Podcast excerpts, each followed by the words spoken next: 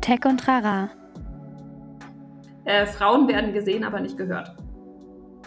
Und das ist somit eine der Erkenntnisse, die mich selbst immer wieder äh, so ein bisschen baff macht, weil ich denke, es kann doch nicht sein, dass das wirklich bei 80 Prozent der Sendungen, die wir analysieren, wirklich so ist. Dass man sich denkt, so, ah ja, okay, also die Bildschirmpräsenz ist dann doch mal ausgeglichen, aber auch wenn sie ausgeglichen ist, ist dann der Sprachanteil von Männern wieder äh, um x Prozent höher. Ein Podcast der Netzpiloten mit Moritz Stoll und spannenden Gästen über Tech und Terrain. Ähm, und das Thema ist einfach, sich da bewusst zu machen, dass wir sagen, ja, wir sind da alle nicht frei von. Und mir passiert es auch immer wieder, dass ich sage, so, ja, okay, Maike, ne, da hast du jetzt auch äh, schön äh, mal wieder deine Vorurteile irgendwie nicht drüber nachgedacht und zack ist die Prägung drin. Ja? Und das, das sind einfach die Punkte. Ne? Ich glaube, dass Diversity nur im ersten Moment vielleicht teurer ist. Ja, wenn jemand das sagt, so, oh, da muss ich aber jetzt mehr Aufwand treiben, irgendwie um eine Stelle zu besetzen oder. Ich glaube, dass es sich im Endeffekt immer auszahlt. Herzlich willkommen zu Tech und Trara. Mein Name ist Moritz Stoll. Ich bin ja sowas wie der Moderator dieses Podcasts und unterhalte mich hier einmal die Woche mit sehr unterschiedlichen Menschen zu sehr, sehr verschiedenen Themen und versuche, deren jeweiliges Fachgebiet zu verstehen. Das sind natürlich alles absolute ExpertInnen auf ihrem jeweiligen Gebiet. Und diese Woche habe ich mich mit Maike Arendt unterhalten. Die ist Geschäftsführerin von Seretai. Und was Seretai macht, ist, die versuchen, ähm, ja, Medienhäusern dabei zu helfen, so unterbewusste ähm, ja, so unconscious bias nennt man das, also so unterbewusste Vorurteile und vielleicht auch so einen unterbewussten Rassismus, der gar nicht aktiv irgendwie ausgespielt wird, äh, sichtbar zu machen in ihren Inhalten. Also sie versuchen im Grunde sichtbar zu machen, wie divers Inhalte sind und dafür nutzen sie Technologien. Also das Ganze wird teils automatisiert, analysiert und darüber sprechen wir. Wir sprechen darüber, warum man das tun sollte, warum Diversity wichtig ist, aber halt auch konkret darüber, wie das Ganze funktioniert und dann auch konkret aussieht. Und das ist sehr, sehr spannend und das ist natürlich auch ein wahnsinnig wichtiges Thema. Äh, ich muss dazu sagen, ähm, diese Folge ist schon äh, vor einer gewissen Zeit aufgezeichnet worden, als das Thema Krieg in der Ukraine sich noch nicht so ausgespielt hat wie jetzt. Also äh, nicht wundern, dass darüber gar kein einziges Wort fällt. Das ähm, kann halt immer mal wieder vorkommen, wenn man Folgen weit im Voraus aufzeichnet, wie wir es in diesem Fall getan haben. Äh, nichtsdestotrotz eine sehr, sehr spannende Folge. Nichtsdestotrotz ist das Thema Diversity sehr wichtig und ähm, ich glaube, das ist ein sehr spannender Ansatz und das macht Sinn, sich damit mal zu befassen. Und jetzt wünsche ich euch ganz viel Spaß mit der Folge. Bis gleich. Herzlich willkommen zu Tech und Trara und äh, vor allen Dingen herzlich willkommen Maike Arendt. Erstmal vielen Dank und schön, dass du da bist. Vielen Dank für die Einladung von meiner Seite. Ja, sehr gerne. Ist ja auch heute ein spannendes Thema, dem wir uns heute widmen wollen. Ähm, es geht nämlich heute, wir klären auch gleich so ein bisschen, woher das Ganze kommt, was du damit zu tun hast, aber es geht heute im weitesten Sinne um Diversity, äh, darum, wie man Diversity vielleicht ermitteln kann, messen kann, ob man das kann und wie ihr das macht und was man dann mit diesen Ergebnissen macht und äh, warum man eigentlich sich mit diesem Thema generell beschäftigen sollte, halt in Unternehmen und in irgendwelchen strukturellen Einrichtungen oder strukturierten Einrichtungen. Ich glaube, so kann man es ganz weit fassen. Das schließt dann nämlich auch irgendwelche Vereine und politische Sachen und so mit ein.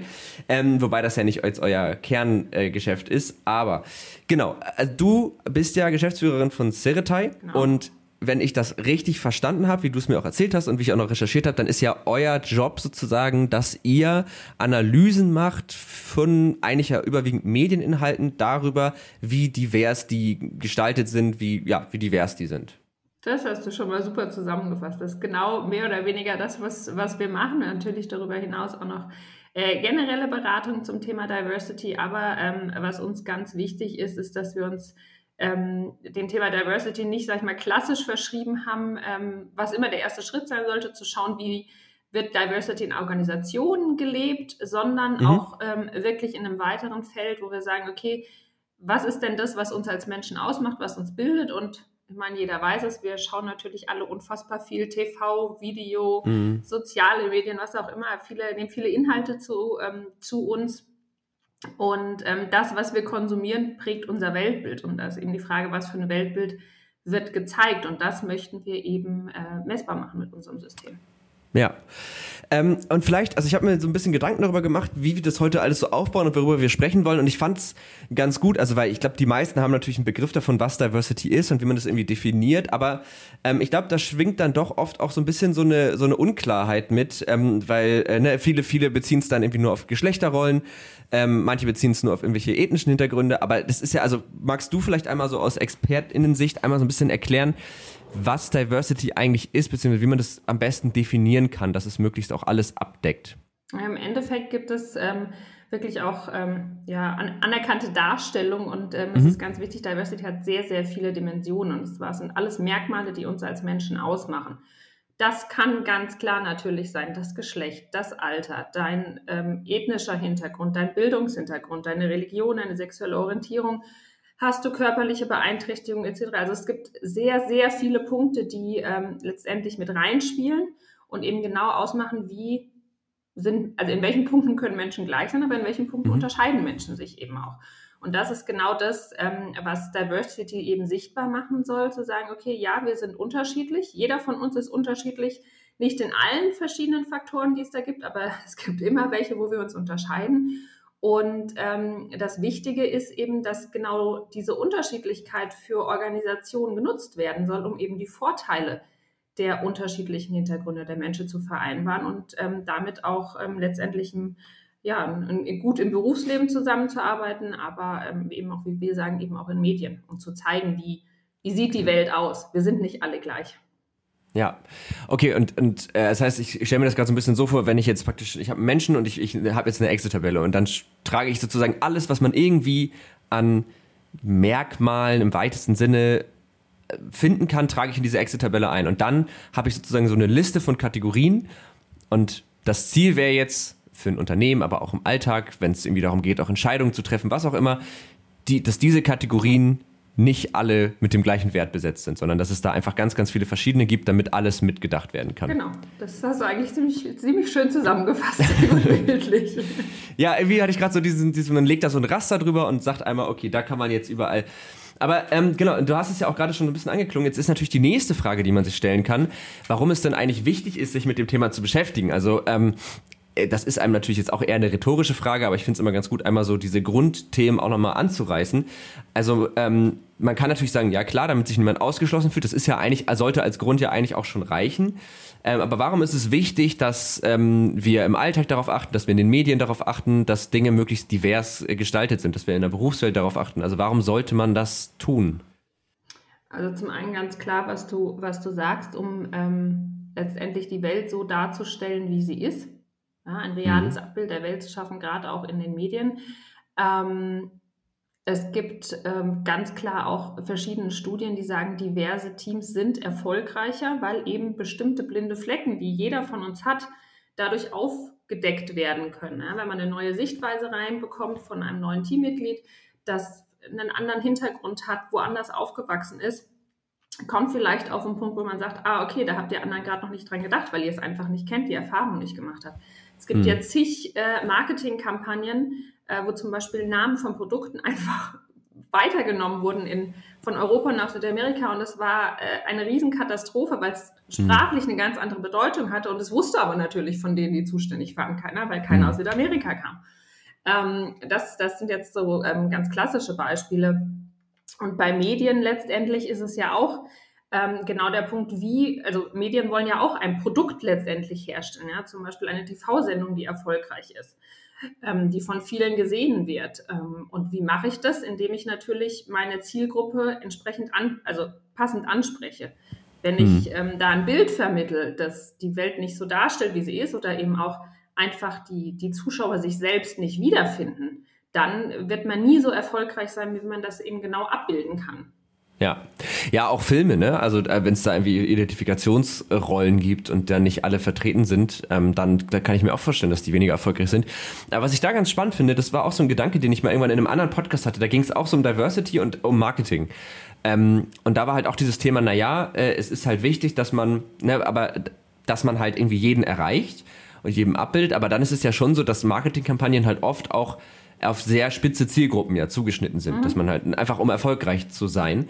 Und da habe ich mich gefragt, ist das nicht eigentlich schon wieder das Gegenteil von Diversity, wenn ich sage, ich habe hier ein Produkt und das vermarkte ich jetzt an alte Leute, an junge Leute, an Menschen mit einer Behinderung, an Menschen ohne eine Behinderung und äh, separiere ich die dadurch nicht total? Also ist das ist, ist, ist das ein Ansatz, den man fahren kann, zu sagen, okay, wir machen einfach ganz, ganz viele sehr spitze Angebote für ganz, ganz viele, Ver oder fange ich nicht dadurch noch an, diese, diese verschiedenen Kategorisierungen viel, viel stärker voneinander zu trennen und wäre es nicht schlauer, dass ich ein Angebot mache, was, in dem sich möglichst viele Leute wiederfinden? Das kommt natürlich ein bisschen auch einfach auf das Produkt an. Mhm. Also wenn ich jetzt zum Beispiel eine Eiscreme habe, wer ist meine Zielgruppe für Eiscremes? Prinzipiell jeder ab dem Alter, ab dem man Eis essen ja. kann oder möchte. Da ist es ganz klar, meine Zielgruppe ist sehr breit. Da muss ich natürlich auch versuchen, sie, sie abzudecken. Auf der anderen Seite, wenn ich jetzt ähm, vielleicht ein, ein B2B-Produkt habe, was sich ganz klar spezifisch nur an, ähm, ich sage jetzt mal, äh, Dachdeckerbetriebe richtet, dann bringt es nichts, wenn ich das Rentnern zeige, weil mhm die werden nie meine Zielgruppe sein letztendlich mehr. Okay. Das ist dann natürlich immer so ein bisschen der Punkt, wo man, wo man abwägen muss. Man darf natürlich auch nicht vergessen, gerade im Marketing ähm, ist natürlich auch eine Budgetfrage immer alles und je größer mein Budget, je breiter ich es streue, ist dann irgendwann die Frage, okay, ja, Diversity, ja, aber natürlich da ist dann auch das Thema Zielgruppenverluste, Zielgruppenstreuung. Ähm, was ist eben das, was ich, was ich brauche oder nicht? Und das ist eben das, wo, wo sich letztendlich auch jeder ähm, Marketeer Gedanken machen muss was ist mein Produkt, was ist meine Zielgruppe ähm, und vielleicht aber auch, ist auch die Zielgruppe richtig, gibt es vielleicht auch eine andere, kann man sie anders darstellen. Ähm, ja. Das sind ja, sind ja sehr, sehr viele Möglichkeiten, auch da Diversity mit reinzubringen. Okay, das heißt, Diversity heißt nicht immer, also äh, vielleicht auch nochmal wichtig zu erwähnen, du hast auch ziemlich viel äh, Erfahrung im Thema Marketing und Advertising, also du weißt schon, mhm. wovon mhm. du da sprichst, so das sollte man den ZuhörerInnen vielleicht auch nochmal sagen, habe ich aber auch im Intro schon erzählt, was du so vorher gemacht hast vor Seretai, aber mhm.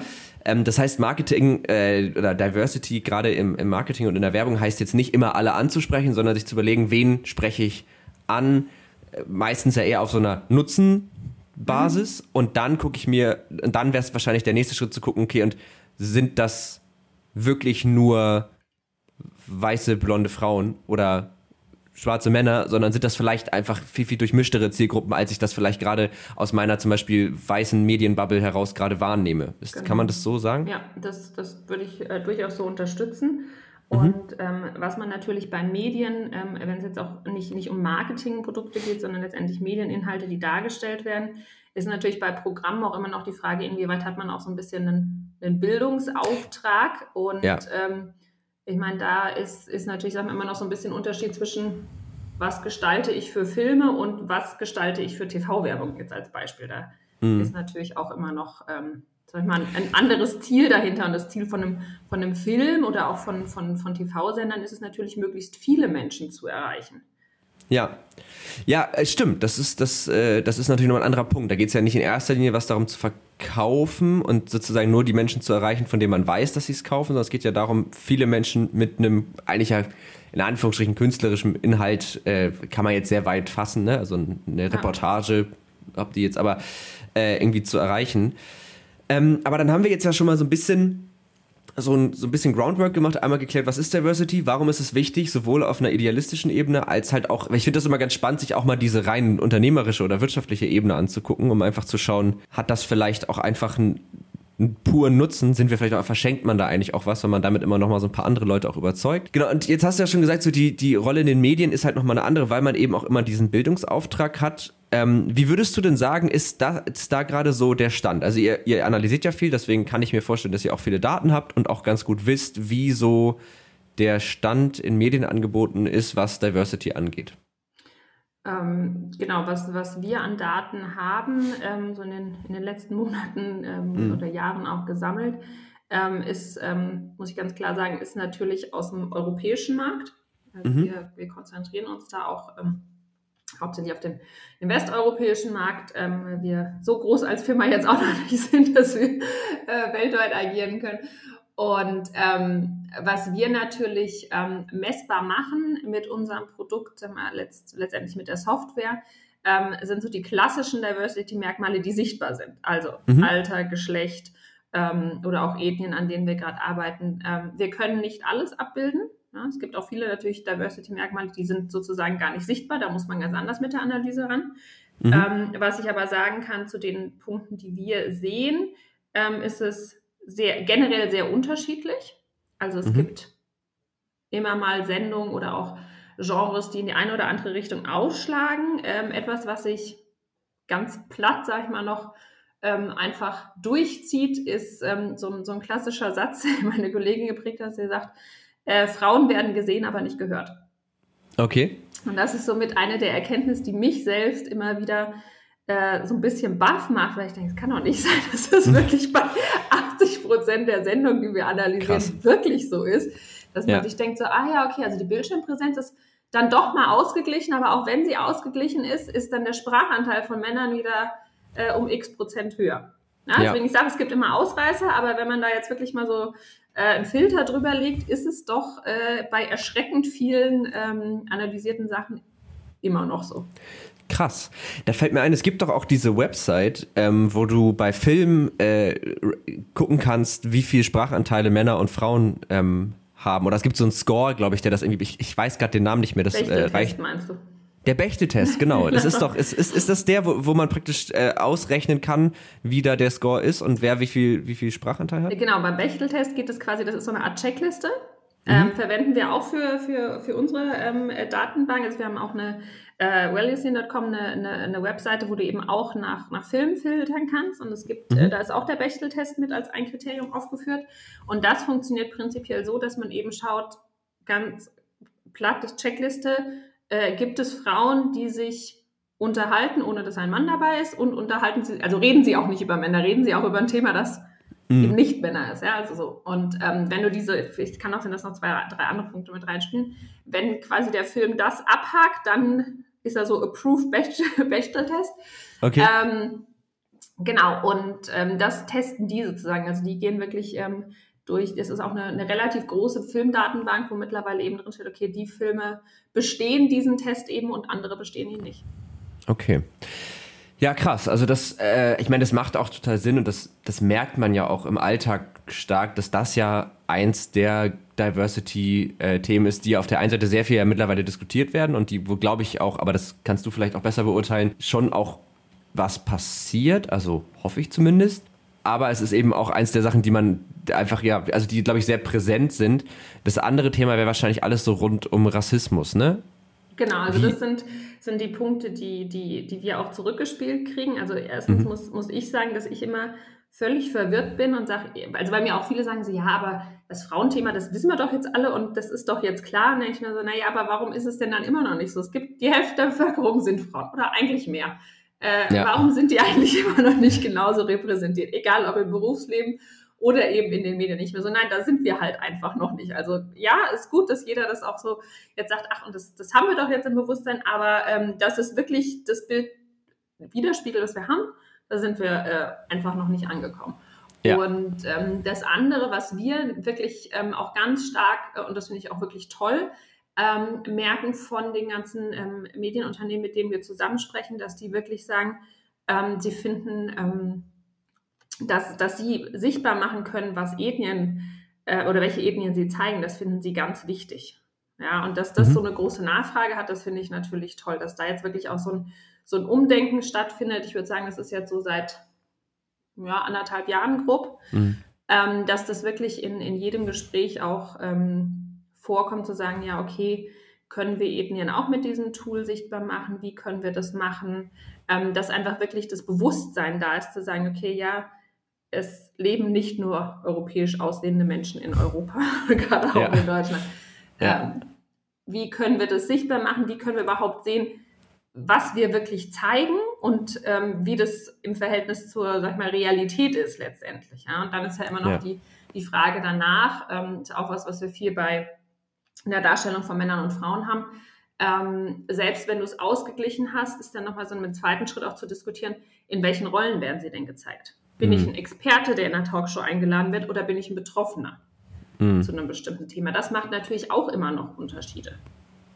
Wie, also wie, wie ist das so verteilt? Also wenn wir jetzt bei dem Männer-Frauen-Ding bleiben, also wer, wer, ich habe jetzt eine, ich habe eine Vermutung, ähm, aber also wer ist da eher der Experte und wer ist da statistisch gesehen eher der Betroffene oder die Betroffene? Das kommt natürlich auch stark aufs Thema an. Ähm, mhm. Das ist auch was, was wir letztendlich auch händisch analysieren müssen. Das kann das, das, das, das Tool auch nicht äh, automatisiert über einen Algorithmus. Ähm, hier ist es auch klar, dass, äh, dass wir da noch nicht ausgeglichen sind, aber auch da merke ich, äh, zumindest von den ähm, ja, Sendeanstalten, mit denen wir reden, eine ganz große Sensibilität, dass sie wirklich da extrem versuchen, darauf zu achten, auch wirklich ähm, Gäste in Talkshows zum Beispiel so einzuladen, dass es halt eben genau dem widerspricht und dass es nicht so diese Standardbesetzung ist letztendlich. Mhm. Wie, also ich, ich, ich merke mir gerade mal kurz die Frage, dass wir sie uns gemeinsam merken. Ich würde dich gleich gerne noch mal ein bisschen mehr zu dem Tool fragen, wie es funktioniert, wie, wie das äh, Leute benutzen. Aber ich habe gerade noch eine Frage, die ich gerne zwischenschieben würde. Wie erklärst du dir das, dass ähm, so viele Medienangebote, und da nehme ich jetzt ehrlich gesagt diesen Podcast auch nicht aus, und ich habe auch, was diesen Podcast angeht, eine Erklärung dafür. Aber wie erklärst du dir das, dass so viele Medienangebote nicht so divers sind? Erstmal so aus deiner professionellen Sicht. Naja, was, was man nicht vergessen darf, ähm, ist einfach das Thema, würde ich sagen, letztendlich jeder von uns hat irgendeinen Bias. Jeder von uns hat seine Welt und hat gar nicht mit allen Berührungspunkte. Da nehme ich mich nicht von aus. Das mhm. genau, äh, das, das habe ich genauso wie alle anderen auch, obwohl ich mich damit Tag ein äh, beruflich beschäftige. Und mhm. dann ist natürlich die Sache, okay, wenn ich Gäste suche oder wenn ich einen Job zu besetzen habe, wen äh, spreche ich an? Ist erstmal die Frage, wie, wie stelle ich überhaupt meine Fragen? Ja? Die, äh, ich habe ganz schon oft schon gehört, dass ähm, bestimmte Einladungen Männer ganz anders darauf reagieren als Frauen. Ja, das okay. ist die anders. Also einfach allein wie eine Stellenbeschreibung zum Beispiel formuliert ist. Spricht es eher Männer oder spricht es eher Frauen an? Da gibt es auch ähm, Analysen, die man dazu wirklich fahren kann. Und ja. ähm, dann ist natürlich der andere Punkt auch, ich selber, wenn ich derjenige bin, der sozusagen die Entscheidung trifft, ob ich eine Stelle zu besetzen habe, ob ich einen Talkshow-Gast einlade etc., kann ich ja auch nur von meiner Seite aus, also nur durch meine eigene Brille gucken. Und ich bin halt auch immer letztendlich irgendwo in irgendeine Richtung voreingenommen. Mhm. Und wie beurteile ich dann, ist es der passende Gast oder nicht? Mhm. Und das ist dann halt immer genau das Problem. Wenn du sagst, ich werde natürlich auch ähm, dadurch erzogen, ich sehe nur das, was in meinem Umfeld ist, dann werde ich, ja, ist natürlich deine, deine Welt auch immer ein bisschen eingeschränkt. Mhm. Und muss ich auch ganz klar sagen, dass du sagst, ja, okay, dann ist es natürlich so, wenn jetzt vielleicht ein, du als Host bist, dass du, okay, wie kann ich das beurteilen? Die Person ist mir ähnlicher, die kann ich leichter einschätzen. Mhm. Ja, und dann ist natürlich, also die Frage, ist für dich leichter, einen Mann aus Hamburg einzuschätzen oder eine Frau ähm, aus dem Senegal? Mhm. Ja, das sind so genau die Punkte, ja, wo du sagst, ja klar. klar, ist natürlich einfacher, weil ist mir einfach näher. Und das ist, das hat jeder von uns. Deswegen sage ich, das ist, also dieses ganze Thema Bias, das ist ja auch äh, ein, ein, ein Riesenthema, wo man auch gleich nochmal eine eigene Diskussion drüber führen kann. Ja. Ähm, und das Thema ist einfach, sich da bewusst zu machen, dass wir sagen, ja, wir sind da alle nicht frei von. Und mir passiert es auch immer wieder, dass ich sage so, ja, okay, Maike, ne, da hast du jetzt auch äh, mhm. schön äh, mal wieder deine Vorurteile irgendwie nicht drüber nachgedacht und ja, zack ist die Prägung drin. Ja? Und das, das sind einfach die Punkte dann. Ja, ich, ich glaube auch, also gefühlt hat da auch so ein bisschen so ein Umdenken stattgefunden, dass man dieses Bias jetzt ein bisschen weniger schuldbehaftet wahrnimmt und sich dadurch, glaube ich, auch ein bisschen besser dem selber dann annähern kann. Also, dass man halt nicht mehr sagt, wie kann ich nur sowas äh, in mir haben, dass man sagt, okay, das ist jetzt erstmal da und es ist jetzt eher so ein bisschen meine Verantwortung, damit zu arbeiten und das möglichst äh, ja, wegzukriegen, aber ne, irgendwie damit möglichst gut umzugehen, oder? Also so wirklich. Ja, ich glaube wirklich, du musst es dir einfach bewusst machen, weil das ist was, das passiert unbewusst. Das macht, ja. machen die wenigsten absichtlich. Ja. Sondern das ist einfach was, was in dir drin ist, wo du ja gar nicht nachdenkst und erst wenn du anfängst, dir das bewusst zu machen, merkst du, ah, okay, da ist was. Okay, und jetzt, wenn ich weiß, dass ich es habe, dann kann ich aktiv ja überhaupt erstmal was dagegen tun auch oder damit halt anders umgehen. Ja, das stimmt. Und ich glaube, also ich habe jetzt gerade noch so ein bisschen, weil wir haben da so gerade so drüber geredet und dann bin ich so im Geiste mal so unsere Podcast-Gästeliste durchgegangen und die ist halt auch auf vielen Ebenen nicht divers. Also ich glaube, was wir ganz gut haben, ist, ich, ich kann es nicht genau in Zahlen sagen, ähm, aber eine ungefähre 50-50 äh, Verteilung zwischen Männern und Frauen. Aber wir haben zum Beispiel sehr viele ähm, weiß gelesenen äh, Menschen. Ne? Also wir haben ja, äh, eigentlich wenig Leute mit einem Migrationshintergrund und das, wie du sagst, es ist ja keine bewusste Entscheidung, dass man sagt, nee, wollen wir nicht, sondern ähm, es hat sich halt irgendwie so ergeben, weil man dann halt irgendwie, man guckt in seinem Netzwerk, wen hat man da. Jetzt sind wir auch nicht irgendwie ein Podcast mit vier Milliarden Hörern, wo jeder sagt, ja klar, komme ich, sondern ne, man muss halt auch immer äh, schauen, dass die Leute halt auch Bock haben und das heißt, man guckt irgendwie auch Leute, die einem nahe sind, die vielleicht auch in derselben Bubble unterwegs sind. Genau. Und ähm, dann ist die Bubble halt auf einmal auch sehr weiß und schon hat man irgendwie nur, nur weiße Gäste bei sich was jetzt ja die, die Gäste nicht schlecht macht, aber was natürlich dann in dem Fall die Auswahl irgendwie ein bisschen, also das ist vielleicht auch was, wo wir oder ich im Speziellen auch nochmal ähm, einen stärkeren Fokus drauf legen muss. Mhm. Das ist gucken, auch ein, ein Thema, wo man, wo man, sag ich mal, letztendlich, wenn du jetzt sagst, okay, du, du sprichst jetzt zum Beispiel generell über, über die Technologie oder die Werbebranche, die Leute, die da arbeiten, haben natürlich auch einfach einen bestimmten Bildungshintergrund. Weil mhm seltenst jemand ja. zum Beispiel auch äh, es schafft, über Umwege mit einem Hauptschulabschluss ähm, irgendwie in eine Marketingabteilung zum Beispiel jetzt zu kommen. Ja. ja. Das heißt, auch allein da hast du natürlich durch die Schulbildung schon mal den Punkt, dass du sagst, okay, das sind schon mal Leute, die haben mindestens die Bildung. Wer schafft es meistens in die Bildung rein? Die kommen wieder aus den und den Elternhäusern. Ja? Also es ist einfach von der, das ist nicht so, dass du sagen, ja, okay, es ist anders nicht möglich, aber der Anteil mhm. der Leute, die natürlich dann wieder in bestimmten Merkmalen gleich sind, ähm, der ist natürlich dann wieder größer. Und das, ähm, das ist immer genau das, wo man sagt, also klar, du wirst nie in allen Bereichen 100 Prozent ähm, divers nee. sein. Ähm, aber ich glaube, es ist immer ein ganz guter Schritt, sich wirklich sozusagen bewusst zu machen, okay, wo bin ich denn unterwegs und was, was sehe ich überhaupt oder was kriege ich vielleicht auch gar nicht mit, weil es außerhalb sozusagen meiner Welt ist. Ja, aber wahrscheinlich kann man das dann auch erst so ein bisschen für sich fundiert beantworten, wenn man sich diese Frage einmal wirklich gestellt hat. Ne? Also weil ähm, vielleicht gibt's ja auch in der Bubble viel mehr Möglichkeiten für Diversität, als man sie jetzt zum Beispiel gerade wahrnimmt. Aber ich, das ja. war tatsächlich auch eingangs so eine Frage, die ich hatte, wenn man zum Beispiel jetzt von, von Diversität in Vorständen spricht. Jetzt ist es ja statistisch so, dass ähm, Menschen mit Migrationshintergrund oder das, ne, also oder anders formuliert, dass Menschen, deren Eltern äh, in Deutschland keine, kein Abitur haben, ja im Schnitt sehr viel seltener Abitur haben. Und das ist, ich kann es jetzt in, Zahlen nicht genau sagen, aber glaube ich bei Menschen mit Migrationshintergrund etwas häufiger der Fall, was einfach ja so ein bisschen den Umständen äh, bedingt so ist. Ich hoffe, ich sag, formuliere das jetzt hier gerade nicht blöd. Aber war, war okay, ne? Habe ich jetzt nicht irgendwie. Okay, ja, also es, es ist jetzt gar nicht so, also ne, also das ist ja, das ist ja eine Sache, du kannst noch so schlau sein, wenn deine, deine, Eltern kein Abitur haben oder vielleicht sogar die Sprache nicht sprechen, hast du viel, viel schwierigere Voraussetzungen, äh, denselben Schulabschluss zu machen von jemandem, deren Eltern, dessen Eltern beide Akademiker sind und auch fließend Deutsch sprechen. Das ist ja einfach statistisch genau, gesehen so. Du hast halt einen, einen schwierigeren Weg einfach, das merkst du ganz klar, wenn du zum Beispiel in der Grundschule die Kinder hast und die Eltern kommen aus einem, ähm, aus einem anderen Land, können halt wenig oder gar kein Deutsch, können sie auch wenig bis gar nicht helfen.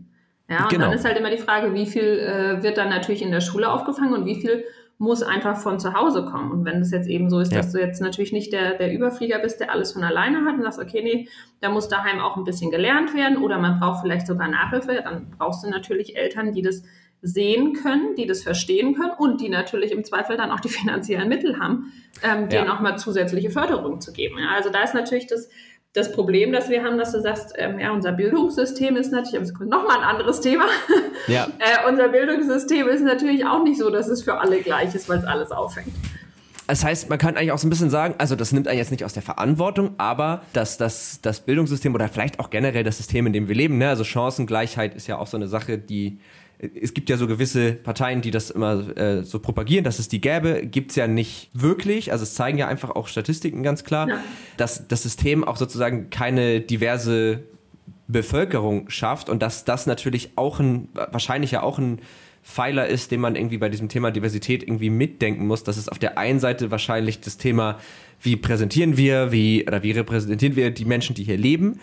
Aber wenn du jetzt, ne, also ich fand jetzt so, ich habe jetzt an so einen Vorstand gedacht. Ich glaube, da brauchst du mindestens einen Bachelor, so um da reinzukommen. Ja, das reicht noch nicht mal wahrscheinlich. Das ja. reicht noch nicht mal. Oder, oder auch im Fernsehen, wenn du jetzt irgendwie so eine, so eine krasse Wissenschaftssendung hast, wo halt nur irgendwelche Professoren sitzen und die einfach aufgrund dieses, dieser, des Systems, das Menschen hervorbringt, halt überwiegend, nicht ausschließlich, aber überwiegend äh, weiß sind, dann hast du halt eben die Schwierigkeit, dass du halt viel, viel schwieriger diverse Gäste einlädst. Das heißt, es ist ja eigentlich, also wo, wo, man ja ran muss, ist ja auf der einen Seite das, was ihr macht und das kann ja auch das andere wieder befruchten. Also ich kann mir auch vorstellen, mhm. dass wenn du irgendwie als Person of Color irgendwie immer nur in irgendwelchen akademischen Rollen oder so immer nur Weiße siehst, dass du denkst, ist für mich vielleicht irgendwie gar kein ja. Karriereweg ja. und den dann vielleicht auch gar nicht einschlägst. Oder auch als Frau äh, in, in Handwerksberufen oder was auch immer oder Führungspositionen. Und das kann ja diese systemische Diversität vielleicht ja auch irgendwie vorantreiben und auf der anderen Seite wahrscheinlich also ich denke jetzt gerade nur laut, ne? Ich mhm. keinen Anspruch, dass das irgendwie Sinn macht, was ich gerade sage, aber auf der anderen Seite wahrscheinlich dann eben, dass man aber auch an, der, an dem System was ändert. Ja, also es ist, glaube ich, äh, genau das, was du sagst, wo zum Beispiel ähm, ganz viel Kinoproduktion, Filmförderung oder auch generell ähm, ja, Fiction ähm, als ähm, ähm, Genre aus dem, aus dem TV wahnsinnig viel machen können und wo sie es auch zum Teil schon machen. Also ich weiß ja mit der Filmförderung in den Niederlanden schon gesprochen, die haben da auch wirklich ein, ähm, ein Programm, und auch so eine, es gibt auch in, in, in Deutschland schon äh, zum Teil so eine Art Checkliste, dass sie einfach sagen, okay, wir wollen gucken, wenn wir, weil wir können, die Leute, die Fiction machen, können sich sozusagen ihre Inhalte oder ihre Besetzung, ihr Casting ja auch so ein bisschen aussuchen. Ne? Mhm. Da bist du ja natürlich freier, als wenn du jetzt äh, wirklich einen expliziten Experten zum Thema äh, Corona brauchst, wo es halt einfach mhm. nur eine Handvoll vielleicht gibt. Aber wenn du wirklich was gestalten kannst, wenn du Filme machst, wenn du Serien dir, dir ausdenken kannst, liegt es ja wirklich an, an dir als kreativen Kopf zu sagen, okay, dann ähm, ja, besetze ich halt den Hausarzt mal nicht mit dem typischen äh, weißen Ü40-Mann, sondern nehme eine junge Frau oder nehme halt eben eine Person of Color oder äh, generell, du sagst, okay, ja, ich möchte das, möchte generell mehr Ethnien zeigen, dann ist natürlich auch ganz wichtig, dass du sagst, ja, also dann ist es aber halt auch der Kommissar und nicht immer äh, der Mörder letztendlich oder so. Ja. Also so ganz, ja. ganz plakativ einfach zu gucken, so, ja, okay, es ist auch gar kein Problem. Ich kann auch da einfach mal ähm, äh, die eine Figur, die ist dann halt homosexuell, ja, und ja. Muss nicht ja. die klassische Familie mit zwei Kindern sein. Also das sind halt Punkte, ähm, wo ich mich, ähm, mich mal wahnsinnig freue, wenn auch wir gerade von, äh, ja, von eben von Filmförderung oder von Produktionsfirmen da hören, ähm, dass sie einfach schauen wollen, dass sie ihre Inhalte divers machen, ja, weil das ist ja das Problem, auch gerade dann, wenn du, wenn du ein Casting auch von Schauspielern machst. Also ich glaube, es gibt auch wirklich Schauspieler, die sind furchtbar angenervt, weil sie immer sozusagen in die gleiche Rolle gedrückt werden, allein durch ihr Aussehen. Ja. Ähm, ja. Und dass du halt sagst, nee, muss nicht so sein. Zeigen wir doch mal der Welt, dass es auch anders sein kann. Und dadurch ähm, hast du ja letztendlich auch wieder einen Einfluss eben auf eine nachwachsende Generation, weil der Medienkonsum ist einfach bei allen da. Und durch das, was du siehst, siehst du vielleicht mal so, ach so, guck mal, hm, ich könnte doch so der Arzt werden. Ja, meine Zukunft ist nicht ja. vorgegeben. Ja. Ja, total. Also das, äh, das finde ich, das, das, ich glaube, das ist so eine Sache, die fühlt sich ähm, im ersten Moment immer so ein bisschen forciert an. Und das ist ja auch oft so ein Kontraargument, ja, das ist dann so erzwungen. Aber also ich, ich persönlich finde das kein Kontraargument, weil ich glaube, dass das, dass das das Wirkungsvollste ist, was man tun kann. Aber ähm, ich würde gerne nochmal auf den, auf das, was ihr mit diesen Analysen macht, eingehen, weil ich mir noch nicht so ganz vorstellen kann, ich glaube, die HörerInnen auch nicht, wie genau die funktionieren. Also du hast ja einmal von so mehr oder weniger automatisierten Analysen gesprochen und so händischen mhm. Geschichten. Magst du mir das nochmal so ein bisschen erklären? Ja, gerne. Also was, was wir haben, ist, wir haben ähm, eine, eine webbasierte Software gebaut, die äh, zum einen ähm, ja, über eine, eine Audioschiene funktioniert. Das heißt, beim einen Algorithmus, der analysiert, was er hört in einem Videofile oder in einem Audiofile und äh, kann dann letztendlich unterscheiden, höre ich männliche oder weibliche Stimme. So, mhm. Könnten wir unseren Podcast jetzt danach nochmal durchschicken und sagen, so, wie viel durfte denn die Frau reden, wie viel durfte denn der Mann reden? Können, können wir das machen? Das können Geht wir, das? Äh, ich glaube ja, das müsste eigentlich das, funktionieren. Also, das kann jetzt für mich dann auch richtig unangenehm werden, weiß ich nicht. Ich rede wir sehr analysieren viel, deine ganzen Podcasts mal durch. Ja. Ah, das, das würde mich tatsächlich mal echt interessieren. Aber ja, okay, erzähl weiter. Äh, genau, also das, das ist so der, der eine Punkt. Deswegen hatte ich ja auch gesagt, das ist sozusagen das Thema, äh, Frauen werden gesehen, aber nicht gehört. Ja? Also wie mhm. viel bekommt, also es geht natürlich letztendlich nur per Geschlecht und auch natürlich nicht zu 100 Prozent, weil es äh, ist, man muss immer so ein bisschen, okay, weibliche, männliche Stimme, wie erkenne ich das? Ähm, ist einmal der Punkt. Ähm, und das andere, was wir eben auch automatisiert können, das läuft auch über einen Algorithmus, ist, ähm, dass eben die Bilder, also die Videos analysiert werden und da wird eben geschaut, okay, die Gesichter, die ich drauf sehe, ähm, sind es männliche, sind es weibliche und welches Alter ordne ich denn zu? Mhm. Ja, das heißt, wir können über die Bildschirmanalyse zum, also wesentlich schneller und auch genauer, als wenn jetzt jemand da sitzen würde und sagen, ah, okay, warte mal, da ist eine Frau, da ist ein Mann, die ist so groß, mhm. die ist so klein, da sind noch die und die im Hintergrund. Ähm, dafür nutzen wir eben ähm, die Software, um da relativ schnell äh, und auch eben äh, hoffentlich möglichst ohne Fehler zu analysieren, sieht man Männer, Frauen, welches Alter wird gezeigt, ihr Geschlecht und aber auch zum Beispiel, welche ähm, Gefühlslagen werden gezeigt. Ja, also sehen die Leute eher ängstlich aus oder fröhlich, lachen sie etc. Und da ähm, ziehen wir eben ja über unsere Software ähm, tagesaktuell dann die Daten raus mhm. ähm, und stellen die den Kunden zur Verfügung. Das ist so das, was absolut standardisiert geht.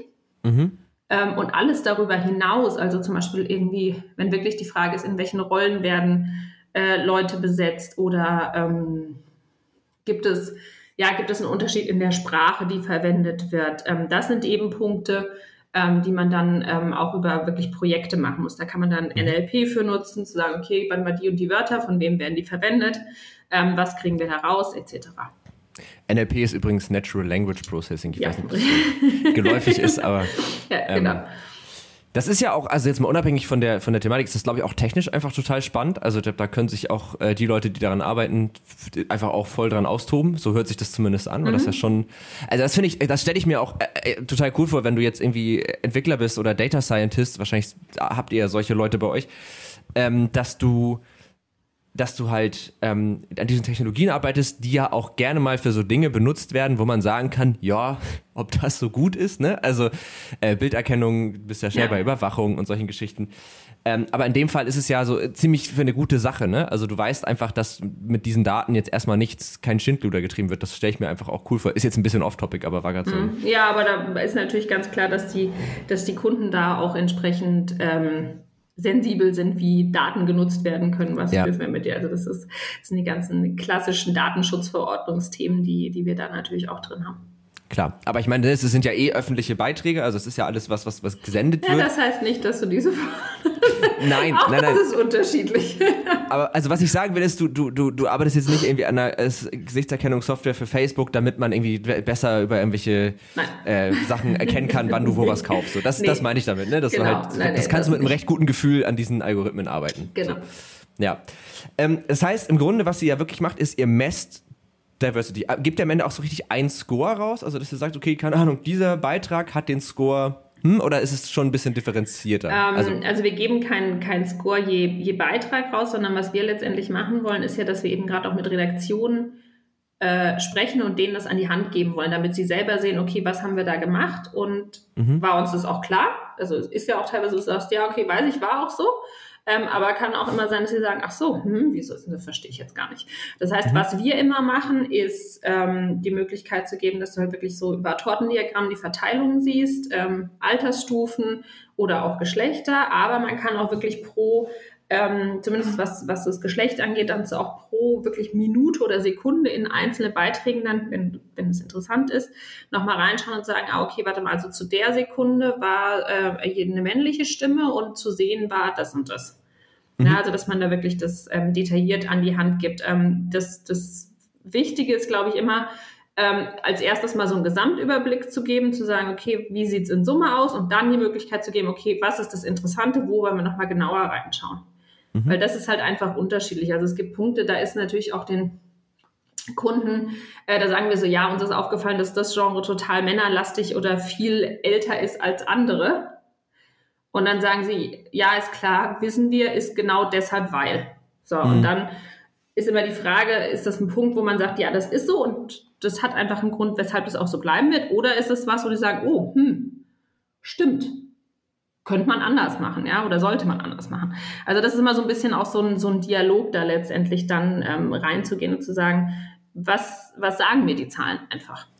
Okay, das heißt, es geht im Grunde nicht darum, am Ende von so einer Analyse zu sagen, Diversity gut, Diversity schlecht, sondern es geht darum zu sagen, so ist das, jetzt habt ihr einfach mehr Daten. Das erinnert mich tatsächlich auch so ein bisschen an dieses, äh, wie so KIs, also KIs, aber so Machine Learning Algorithmen lernen. Ne? Also einfach, mhm. du machst was und dann kriegst du Daten und dann wird dir gesagt, ah, okay, warte mal, das weicht jetzt so und so viel von dem ab, was wir eigentlich machen wollten und das heißt, wir können jetzt diese Daten nehmen und es wieder verbessern. So. Genau. Ja, das ist so unser Ziel letztendlich auch, dass wir, dass wir sagen, nur eben durch den Dialog äh, kriegen wir es hin, dass die Medienwelt ein bisschen bunter wird und ausgeglichener in dem Fall, weil ähm, ich kann auch nicht sagen, das ist der perfekte Wert. Der ist mhm. natürlich auch immer anders, es hat andere Hintergründe, es sind unterschiedliche Länder ähm, etc. Also das kann ich nicht sagen, ja, okay, du kriegst jetzt ein Häkchen und du kriegst keins, mhm. ähm, sondern das, was wir da einfach sein wollen, ist letztendlich ähm, ja Partner und, und eine Beratung dazu geben, okay, je nachdem, was du machst, kannst du dieses oder jenes verändern. Okay. Ähm, das, also ich verstehe das jetzt so ein bisschen so, dass diese, diese Daten, die ihr generiert, dass die im Grunde dafür da sind, ähm, diesen, also völlig ohne Bias einfach mal drauf zu gucken und, und einfach den, den Ist-Zustand so transparent wie möglich zu machen. Mhm. Jetzt ist es ja aber auch so, dass man ja auch in den letzten Jahren immer wieder festgestellt hat, dass auch Algorithmen nicht so super, also dass die auch anfällig für, für so ein Bias sind, also dass ja. man den praktisch auch gerne mal auf, darauf überträgt. Ist das auch eine Problematik und wenn ja, wie geht ihr damit um? Das ist ein Thema, das äh, wir aktuell auch äh, wirklich äh, gerade haben, weil wir gerade dabei sind, eben ähm, unser Dashboard über, ähm, um das Thema Ethnien zu erweitern dass mhm. wir eben auch ähm, verschiedene Ethnien da abbilden können. Und wir von vornherein gesagt haben, okay, es ist ganz wichtig, dass eben kein Bias drin ist. Mhm. Und ähm, da sind wir jetzt in einem, in einem europäischen Förderungsprojekt ähm, gerade drin, das wir zusammen mit einem, ähm, einem TV-Sender aus Belgien machen. Mhm. Ähm, wo wir genau das uns eben anschauen müssen und das wirklich absolutes Thema in der täglichen Entwicklung eben genau dieser Data Engineers ist, mhm. zu sagen, okay, was haben wir da? Äh, passt das auch? Ist das auch wirklich ein, ein Datensetting zum Lernen des Algorithmus, was auch mhm. eben passt, ja, und was nicht verzerrt ist? Und mhm. das muss dann in jeder Schleife letztendlich neu gedacht werden. Das ist das, was natürlich auch die Entwicklung so aufwendig macht. Ähm, Klar damit man eben einen Algorithmus hat, wo man sagt, ja, okay, es ist ganz wichtig, ähm, dass der möglichst bias-free ist. Und wie kriege mhm. ich das hin? Und das muss man letztendlich machen, äh, indem man ihn ja nicht nur programmiert, sondern indem man ihn auch mit den richtigen Daten füttert. Ja, und dann, sagen wir letztendlich, da ist natürlich dann ähm, der Mensch gefragt, dem Schreiben des Algorithmus zu sagen, okay, wie, wie kriegen wir das eben hin, dass wir ihn ähm, möglichst objektiv machen. Und da müssten dann wahrscheinlich auch wieder die EntwicklerInnen selber, das Team muss wahrscheinlich auch wieder so divers wie möglich gestaltet werden, dass du da auch nicht wieder irgendeine Brille vergisst, ne? Genau. Und dann brauchst du wahrscheinlich da wieder eine Software, die da. Und dann hast du eine endlose also, Verkettung. Genau. Sag mal so, ja, äh, Anspruch an Perfektion ist hier hoch. Hundertprozentige Perfektion kriegen wir natürlich auch natürlich nicht hin. Nicht. Aber das, ähm, das ist, ist genau der, also das ist was, wo wir genau in dem Fall auch extra mit äh, nochmal mit externen zusammenarbeiten, die halt eben nicht alle in Europa sitzen, sondern da sind ja. welche aus dem aus äh, USA dabei, da sind welche aus Indien dabei gewesen. Ähm, aus Vietnam. Also wirklich, da haben wir auch versucht, es so möglichst ja. zu verteilen irgendwie, weil du auch ganz klar merkst, so, ähm, ah, guck mal, ich habe da jetzt auf einmal einen Datensatz, der kommt aus dem asiatischen Raum und dann kann ich auf einmal äh, die Gesichter viel besser treffen und tu mir aber furchtbar schwer, was irgendwie europäische im Vergleich zum nordafrikanischen angeht.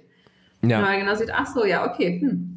Hat dann doch der Datensatz was mit zu tun. Müssen wir mal gucken, dass wir jetzt die andere Seite wieder ein bisschen äh, ausgeglichen reinkriegen. Ja, verstehe. Würdest du sagen, Diversity ist teurer? Teurer als was ist immer die Frage.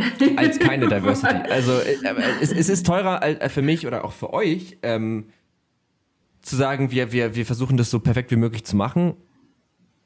Oder einfach zu sagen, naja, wir machen halt so, wie es halt geht und mit den Mitteln, die wir halt gerade da haben. Also ich glaube prinzipiell, ähm, egal ob es jetzt um Medien geht, um Firmen, um Produkte, die hergestellt werden, ich glaube, dass ähm, Diversity nur im ersten Moment vielleicht teurer ist. Ja, mhm. Wenn jemand das sagt, so, oh, da muss ich aber jetzt mehr Aufwand treiben, irgendwie um eine Stelle zu besetzen oder so. Ich glaube, dass es sich im Endeffekt immer auszahlt. Mhm. Entweder weil halt eben Teams besser performen können hinten dran oder weil ich ähm, Produkte oder Medien generiere, wo ich eben sage, ah, okay, da habe ich jetzt aber doch erfolgreicher die Zielgruppe getroffen, eben weil ich diverser war. Und deswegen ja. glaube ich, dass es äh, zu sagen, es ist teurer, ist eher was, ja, vielleicht so ein bisschen kurzfristig gedacht. Ich glaube, in, in Summe ähm, zahlt es sich immer aus und ich bin auch fest davon überzeugt, dass es nicht irgendwas ist, wo man sagt, das ist jetzt, das machen wir, weil wir gute Menschen sein wollen, sondern dass es letztendlich für jeden Einzelnen ähm, auch einen wirtschaftlichen Vorteil hat, gerade auch, wenn ja. wir das Thema Vorstände zum Beispiel nochmal nehmen oder so. Genau, und ich, die muss man ja oft dann auch einfach überzeugen und deswegen finde ich es immer ganz schön, diesen, diese Sachen nochmal mitzudenken. Ja.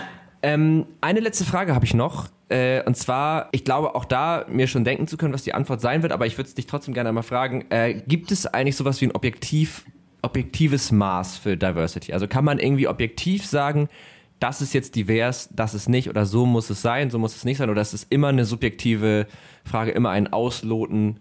Es ist immer die Frage von, von wo man es letztendlich auch messen kann. Also das mhm. Objektivste, glaube ich, was du letztendlich machen kannst, ist zu sagen, okay, wie ist die Bevölkerung strukturiert auf bestimmte Punkte mhm. und spiegeln wir das wieder. Das mhm. ist bei Sachen ähm, wie einem Geschlecht vielleicht relativ einfach noch, aber da es eben so viele Diversitätsaspekte gibt, dann auch immer viele dabei, wo ich sage, okay, das wird richtig schwierig, das irgendwie mhm. ähm, überhaupt auch messbar zu machen. Mhm. Ja, das sind ja immer die Punkte. Also ähm, ja, ist ein bisschen schwierig letztendlich. Okay. Ja, ich, trotzdem, äh, das hatte ich noch mir so aufgeschrieben, dass ich das gerne nochmal irgendwie erfragen würde. Ich würde gerne einmal so ein bisschen zusammenfassen, was ich jetzt heute von dir gelernt habe. Also äh, zum einen äh, habe ich, glaube ich, jetzt relativ viel nochmal über die Bedeutung von Diversity gelernt und äh, über die Fragen, die man sich stellen muss, aber vor allen Dingen auch, ähm, was ich jetzt auch ganz spannend fand, nochmal darüber, zumindest habe ich da jetzt ganz spannende Gedanken von dir mitbekommen, wie das eigentlich entsteht äh, dieser Bias und wie sich der äußern kann. Da habe ich zum Beispiel auch dann bei mir selber jetzt gerade nochmal gemerkt, dass da definitiv noch Sachen sind, die, an die man nochmal ran muss, sozusagen. Ähm, dann, was ich jetzt super spannend fand, war wirklich dieses, wie ihr mit Technologie euch einem eigentlich ja gesellschaftlichen Problem widmet, in dem ja die Technologie gar nicht die Lösung ist, sondern ja wirklich nur ein Schlüssel in einem Prozess, ähm, der aber halt relativ entscheidend ist. Das finde ich auch super spannend und äh, ja, und auch einfach so ein bisschen was über den Ist-Zustand in der Medienwelt und warum das gerade in der Medienwelt so wichtig ist. Das, das hat mir jetzt tatsächlich ziemlich coole Denkanstöße gegeben. Das, also vielen Dank dafür erstmal. Bitte sehr. Hast du noch Inhalt, also wir sind noch nicht fertig mit dem Podcast, keine Sorge, ähm, aber hast du noch inhaltlich gerade irgendwelche Punkte, die ich jetzt in deinen Augen total vergessen habe, wo du sagst, das müsste man auf jeden Fall noch ansprechen? Nö, passt soweit. Ja, sehr gut. Dann haben wir nämlich noch Kategorien in unserem Podcast. Das sind immer zwei Stück und äh, zu dem würde ich dich natürlich ganz gerne einladen. Äh, und zwar ist jetzt hat gar nichts mit dem Thema zu tun, aber egal. Es gibt einmal den sogenannten Tech Changer bei uns. Das ist äh, mhm. die Frage: Gibt es in deinem Leben irgendein eine im weitesten Sinne technische Innovation, die für dich so ein richtiger Gamechanger war, die irgendwie die Art, wie du irgendwas machst, grundlegend verändert hat. Und damit meine ich jetzt gar nicht so was Großes, sondern was sehr Individuelles. Also weil das, das, also ne, das Internet klar, war, eine Innovation. Ähm, aber hast du, hast du da sowas in die, in die Richtung? Bei mir ist es letztendlich, da sag ich mal, ganz profan sind es digitale Kalender, wo oh ja. ich wirklich alles reinpacke, ja. um äh, mich selbst zu organisieren und auch Menschen um mich herum, ja. sowohl beruflich als auch privat. Und das äh, ist was, ähm, witzigerweise hatte ich wirklich auch äh, letztens die Diskussion dazu, dass sie sagen, so, äh, es muss alles irgendwie digitalisiert sein, was mhm. wirklich Kalender, Tagesplanung, To-Dos angeht, ähm, weil dann kann es nicht verloren gehen. Ja. Und das ist wirklich was, was ich extrem für sämtliche Bereiche meines Lebens nutze. Ja, ja, doch. Also ähm, kann ich richtig gut mit relaten. Ich habe auch irgendwann angefangen mit einfach alles mit Google-Kalendern äh, zu machen, weil du hast es halt immer parat, du hast es auf dem Handy, du hast es auf dem Computer, du kannst mehrere Kalender miteinander synchronisieren, finde ich auch. Und tatsächlich, äh, To-Dos habe ich analog, also da habe ich wirklich eine, eine, eine, Liste in einem Notizbuch, wo das einfach alles drinsteht, aber das sind auch wirklich immer nur Tages-To-Dos, aber bei mir ist auch, wenn, wenn ich einen Termin nicht in den Kalender eingetragen habe, vergesse ich ihn. Vorprogrammiert. Genau. Also das ist tatsächlich so, dann ist er einfach, dann habe ich es in der Sekunde nicht eingetragen, dann ist es weg. Ja. ja. Ja, äh, finde ich ein guter, guter Gamechanger. Seit wann machst du das mit digitalen Kalendern? Oh, schon lange. Ich würde mal tippe auf ähm, bestimmt die letzten zehn Jahre. Ah ja, okay. Ja, ja bei mir sind es zwei. Davor war ich. ich äh, sortiere mich da äh, echt schon, äh, schon länger, weil ich da dann einfach gemerkt habe, dass äh, gerade beruflich so viele äh, Themen einfach auf meinem Schreibtisch immer lagen, dass mhm. ich dachte, okay, ich Listen, weißt du, das ist so, dass ich finde To-Do-Listen super, die funktionieren bei mir aber auch wirklich nur für tägliche, mhm. weil sonst kriegst du sie nie erledigt und das ja, ist das fühlt, sich, das fühlt sich auch scheiße an, ne? wenn man genau. immer denkt, ja, ich habe ja nicht alles geschafft, so. Ja, genau. das stimmt. Ähm, und deswegen habe ich da äh, wirklich relativ früh ähm, angefangen, erst beruflich und dann äh, kam sozusagen die Privaten mit dazu, weil ich dann dachte, okay, gut, ich habe sowieso ständig irgendein Device, was ich mit rumschleppe, beruflich, aber ich jetzt privat mit, da packe ich die jetzt auch noch rein. Ja. Und das macht es äh, echt einfacher. Ich habe das auch so gemacht. Ich habe einen Kalender für, für Arbeit, einen für privat und ähm, den Arbeitskalender, den kann ich im Zweifel auch immer scheren, weil da halt nur Arbeitstermine drin stehen. Mhm. Und äh, wenn man dann irgendwie so einen Termin, für, wie jetzt, für, wenn wir irgendwie einen Podcast machen, dann kann man das irgendwie öffentlich machen aber und dann habe ich praktisch mit meinem privaten einfach den Arbeitskalender abonniert und dann sehe ich das sozusagen immer in beiden und kann das aber so ein bisschen noch getrennt halten. Das funktioniert ja. für mich auch irgendwie äh, tatsächlich am besten. Ja, cool. Also äh, die digitalen Kalender. Wel welchen Kalender benutzt du? Also von welcher, von welchem Anbieter? Sollen wir das jetzt sagen? Ja, ich glaube, ich glaube, unsere Werbemacht gegenüber Google und Apple ist jetzt nicht so groß, so, dass wir. Also ich habe auch wirklich ganz klassisch die auf dem, auf dem Handy und habe dann auch einen Google-Kalender ähm, ja. Beruflich mit drin. Zwar früher waren es die Outlook, aber jetzt äh, ist bei uns gerade alles auf Google, deswegen setzt auch die Google-Kalender ja. ein. Ich finde tatsächlich den Apple-Kalender ziemlich schlecht, also den kann ich nicht ertragen, weil ich finde den einfach, ich finde den voll unübersichtlich, aber ich finde auch Google-Kalender mhm. mit den Farben ja, hauptsächlich sind es bei mir ehrlich gesagt die Farben, die machen es aus. Also damit habe ich Ja, ja, dass du siehst, okay, was ist das für ein Termin? Äh, ja. Ist es jetzt ein Geburtstag oder muss ich beruflich irgendwo sein? Das ja. äh, ist immer ganz hilfreich. Ja, das total. Ja, cool. Dann kommen wir schon direkt zur zweiten Kategorie und das ist die Empfehlung der Woche. Ähm, meine Gäste und ich sprechen jede Woche eine Empfehlung aus für irgendwas, das man sich mal angucken sollte, was irgendwie spannend ist, was irgendwie interessant war. Das kann auch eigentlich so ziemlich alles sein, was einem in den Kopf kommt. Hast du da irgendwas? Das muss jetzt auch gar nichts Hochtrabendes sein, vielleicht ist es das aber auch. Eine Empfehlung. Nee, da tue ich mir jetzt ehrlich gesagt gerade ein bisschen schwer. Ja, ich, ich, ich tue tu mir mittlerweile auch richtig schwer, weil ich jede Woche versuche, irgendwas zu empfehlen und irgendwann. Äh, aber ich kann ja sonst mal anfangen. Es ist jetzt auch nichts äh, Gravierendes, aber ich habe äh, eine Serie für mich entdeckt, die es jetzt schon eigentlich sehr, sehr lange gibt. Und zwar habe ich jetzt angefangen, auf Netflix äh, Community zu gucken. Ähm, und die finde ich großartig, die Serie. Es ist so, so eine richtig schöne Sitcom die so eine richtig, also ich meine Favorite Sitcoms sind, glaube ich, New Girl, Modern Family und ich glaube, dann kommt jetzt mittlerweile schon Community. Neu drin. Ja, ja, genau. Ich bin jetzt auch irgendwie schon, ich habe, glaube ich, in, in, einem Monat habe ich, glaube ich, fünf Staffeln geguckt oder so. Also ich war recht äh, effektiv. Mehr sind auch nur 20 Minuten pro Folge, aber ja, das ist, glaube ich, meine Ganz ehrlich, Empfehlung. meine Empfehlung, die mir, die mir heute auffällt, weil hier in München so schön die Sonne äh, scheint, mhm. äh, geh mal mittags raus. das ist was, was ich bei ja. mir selber merke, was furchtbar zu kurz kommt und gerade in den letzten Wochen und Monaten, wo es eh so ungemütlich war, viel zu kurz ja. kam.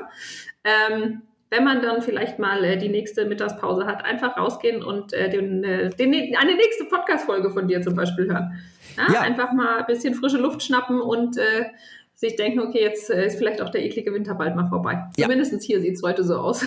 Das, das finde ich sehr gut. Also klar, Bewegung, rausgehen, äh, sehr, sehr gut. Ich habe tatsächlich heute auch, ich werde heute noch zum Sport fahren in der Mittagspause. Also ich. Sehr vorbildlich. Ähm, ja, tatsächlich. Aber ich habe mich lange zu wenig bewegt und irgendwann habe ich gemerkt, das bockt nicht. So, und jetzt ja, versuche ich es ein bisschen äh, umzusetzen. Ähm, ja, finde ich aber auch eine schöne Empfehlung. Es muss ja auch echt nicht immer was Digitales sein. Nee, ich glaube, also das ist das, was mir einfällt, weil mein Alltag ist viel zu digital. Mhm. Äh, dass ich eher sage, ich, ich brauche mal was, äh, wo ich genau das eben nicht mache. Ja. Und das ist was, wo ich mich selber wahnsinnig disziplinieren muss und auch gefühlt furchtbar schlecht drin bin. Ja. Ähm, dass man äh, ja, sagt, ja, ja, ich müsste mittags mal raus. Ah, ja, nee, dann mach ich doch nicht. Dann schreib ich noch die E-Mail schnell oder das und so. Und dann ist dann wieder die Mittagspause vorbei. Was ich dir als, als äh, vielleicht Tipp geben kann, ähm, also gut, ich habe einen Hund, das macht es sehr viel einfacher, weil der muss halt raus. Ähm, und Calls kann man halt voll oft gut einfach draußen machen. Das mache ich ja. ganz oft, dass ich dann einfach sage, ich habe jetzt ein Telefonat, da muss ich nur irgendwas besprechen, dann gehe ich halt eine Runde um Block so lang. Ja, das, äh, das äh, hatte ich auch schon. Ich musste mal gucken, so, welche kannst du ohne Video machen? Ja, ja aber ganz ehrlich, im Zweifel. Das ist wirklich, weil die sind das immer die, wo man dann wirklich eigentlich äh, nochmal toll rausgehen kann. Ja, genau, und im Zweifel sage ich dann immer so: Ja, sorry, ich bin halt ohne Video dabei. Also dann muss, ja. vielleicht muss man auch einfach Mut, mal hart sein. Mut, einfach mal zu sagen, nee, musst mich jetzt, ihr seht mein Gesicht immer, ist jetzt wurscht, ob ihr es seht oder nicht. Genau, ja, finde ich auch. Ja, hast du recht. Ja, äh, Maike, das hat mir sehr viel Spaß gemacht. Ähm, das war eine richtig tolle Folge. Und das sage ich jetzt nicht einfach nur so, sondern das meine ich auch so. Ähm, Danke sehr. Ich hoffe, äh, auch du hast heute Spaß gehabt und du hast mir das ja, Gefühl, das hat dir. Sehr, sehr unterhaltsame Stunde. Das freut mich. Das äh, höre ich doch immer gerne. Ähm, ja, ich glaube tatsächlich, wir sind aber jetzt auch so einigermaßen am Ende eingegangen. Wir haben jetzt auch 50 Minuten ge gequatscht. Ich glaube, das ist, äh, ist auch okay. Ähm, die ging aber sehr schnell rum, finde ich. Und ja. Äh, ich hoffe, dass wir uns auf jeden Fall nochmal wiedersehen. Vielleicht kriegen wir das ja echt hin, dass wir mal zumindest min Minimum diese Podcast-Folge bei euch mal analysieren. Das würde mich wirklich mal interessieren. Das machen wir mal. Ähm, weil das kann uns dafür sehr Aber wenn, dann machen wir gleich mal vier oder fünf, damit wir schon oh, ja. Unterschiede kriegen. Ja, das, das, das finde ich gut. Weil man, man, man, man labert hier so rum von wegen, ja, voll wichtig, Diversity und so, aber ob es dann auch gelebt wird, ist immer noch eine andere Frage. Da bin ich mal mhm. gespannt, also wie, wie, wie dieser Podcast da abschneidet. Finde ich cool. Ähm, Ansonsten äh, bleibt mir eigentlich nur noch zu sagen, euch da draußen vielen Dank fürs Zuhören. Wir hören uns dann nächste Woche wieder. Wir beide hören uns hoffentlich demnächst wieder. Und falls ihr noch Fragen, Anregungen, Kritik oder irgendwas habt, schreibt uns einfach an techundtrara.netzpiloten.de oder ihr findet uns auf Instagram, Facebook ja, Facebook eigentlich irgendwie nicht, aber äh, Instagram, Twitter, LinkedIn unter Netzpiloten und auf Twitter findet ihr auch uns unter Tech und Trara direkt. Da kommt ihr dann praktisch direkt bei mir aufs Handy. Und ähm, ja, folgt uns gerne, bewertet uns gerne. Bis dahin. Tschüss. Tschüss. Vielen Dank. Tech und Trara. Ein Podcast der Netzpiloten mit Moritz Stoll und spannenden Gästen über Tech und Trara.